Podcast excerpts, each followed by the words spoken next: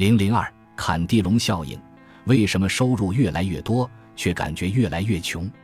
穷只是一种错觉，其实是你的购买力排位下降了。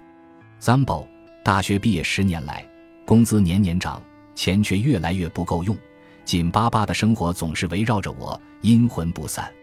我记得刚毕业的时候，一个月才几千块钱，那时候除了租房，没什么别的大项开支，剩下来的。经常跟朋友们一起去喝酒、旅行，虽然也没剩下多少钱，但是似乎也没有为钱发愁过。现在一个月工资涨到了四五万，却越来越感觉不够花了。房子按揭两万多，养车子花销好几千，老婆买个包，孩子读个课外班，七七八八下来根本剩不下来。打算出去旅游一趟，还得精打细算，假日不敢去，酒店、机票太贵。平时不舍得去请假扣奖金划不来，这似乎是个奇怪的逻辑。钱都去哪儿了？跟身边朋友聊起来，大家都有这样的感受。